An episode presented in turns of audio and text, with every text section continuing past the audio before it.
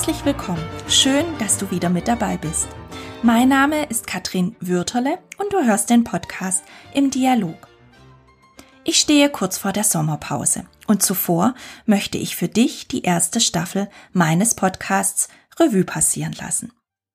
Als erstes möchte ich Danke sagen. Ich danke allen Zuhörerinnen und Zuhörern meines Podcasts ganz herzlich.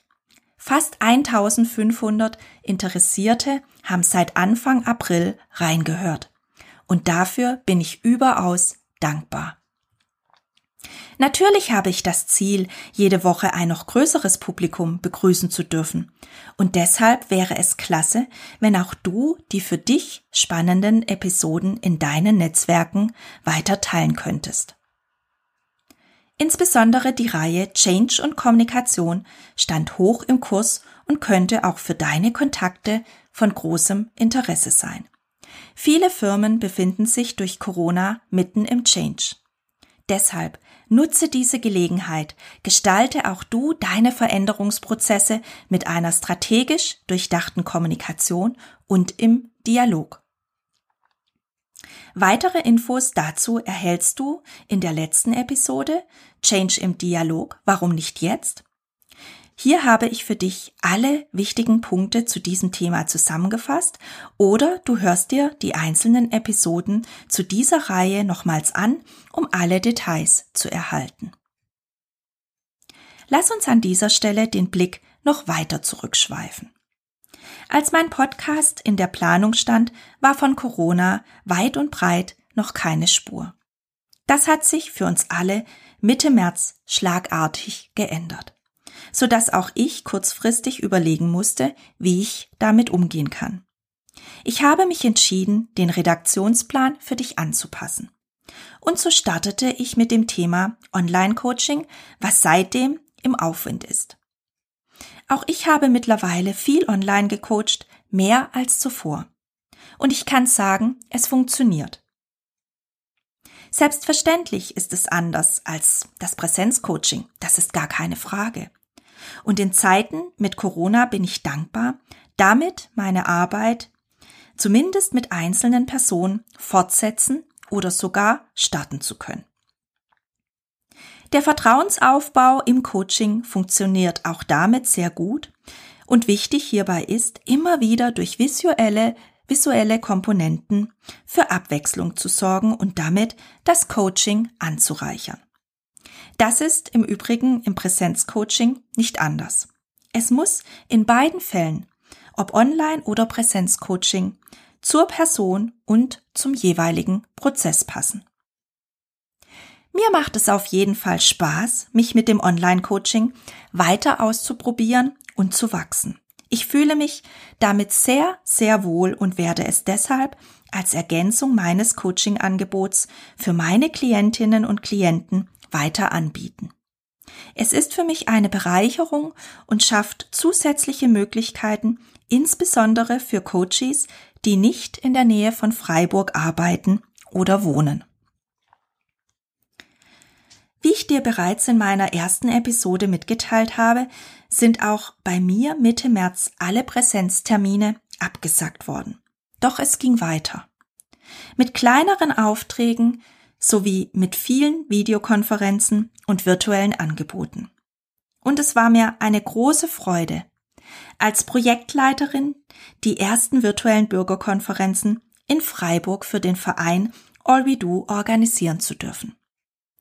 Beide Veranstaltungen in den Stadtteilen Vauban und Haslach waren erfolgreich und das hat uns alle sehr gefreut.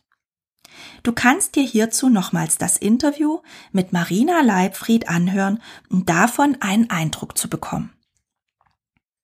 Und weil mir diese Arbeit, diese Art von dialogischer Beteiligung so viel Spaß macht, habe ich mich entschieden, zukünftig stärker bei Bürgerbeteiligungsprozessen tätig zu sein. Jetzt fragst du dich vielleicht, wow, die Katrin ist aber auf vielen Tätigkeitsfeldern unterwegs. Das ist richtig, das wirkt auf den ersten Blick so. Und doch gibt es in diesen drei Bereichen folgende Schnittmenge. Im Fokus steht immer die Kommunikation und die damit verbundene Wirkung. Im Coaching geht es schwerpunktmäßig um die Kommunikation und Wirkung im beruflichen Kontext.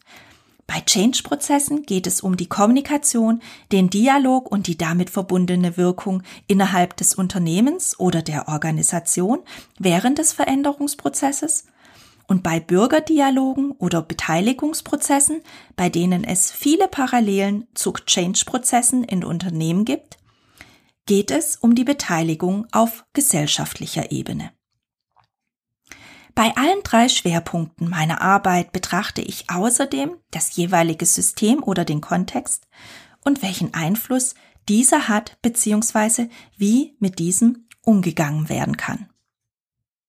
Und zu guter Letzt, bei allen drei Leistungsangeboten können die Klientinnen und Klienten immer wieder von Konflikten sprechen, beziehungsweise diese können während des Prozesses auftauchen, so dass ich dann mein Wissen der Mediation einfließen lasse.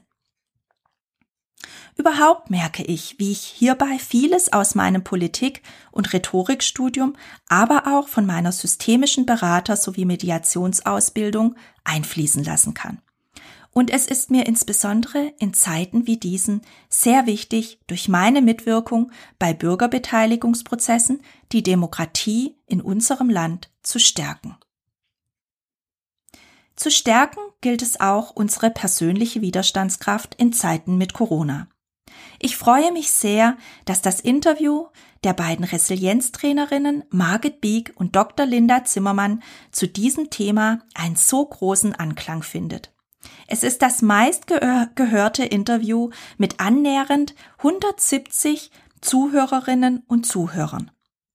Insgesamt werden alle bisher veröffentlichten Gespräche mit meinen Kolleginnen und Kollegen aus dem Coachingzentrum Freiburg sehr gerne angehört.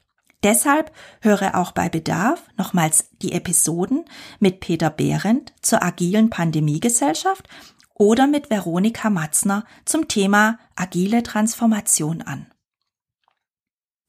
All diejenigen, die noch mehr davon hören wollen, dürfen sich jetzt schon auf Oktober freuen, denn hier wird die zweite Staffel meines Podcasts starten. Und hier werdet ihr alle zwei Wochen spannende Interviews aus dem Coachingzentrum Freiburg hören. Außerdem werde ich dir weitere Impulse und Anregungen sowie praktische Informationen zu den Themen Mediation, Coaching und Kommunikationsberatung für deinen beruflichen Alltag anbieten. Auf all das freue ich mich schon sehr. Deshalb sei gespannt. Doch jetzt genieße erstmal den verbleibenden Sommer. Vielleicht steht auch dein Urlaub noch bevor und vielleicht hast ja du Lust, in dieser Zeit in die ein oder andere Folge nochmals reinzuhören. Ich freue mich in jedem Falle, wenn du weiterhin mit dabei bist und ich dich Anfang Oktober zur zweiten Staffel meines Podcasts im Dialog wieder begrüßen darf.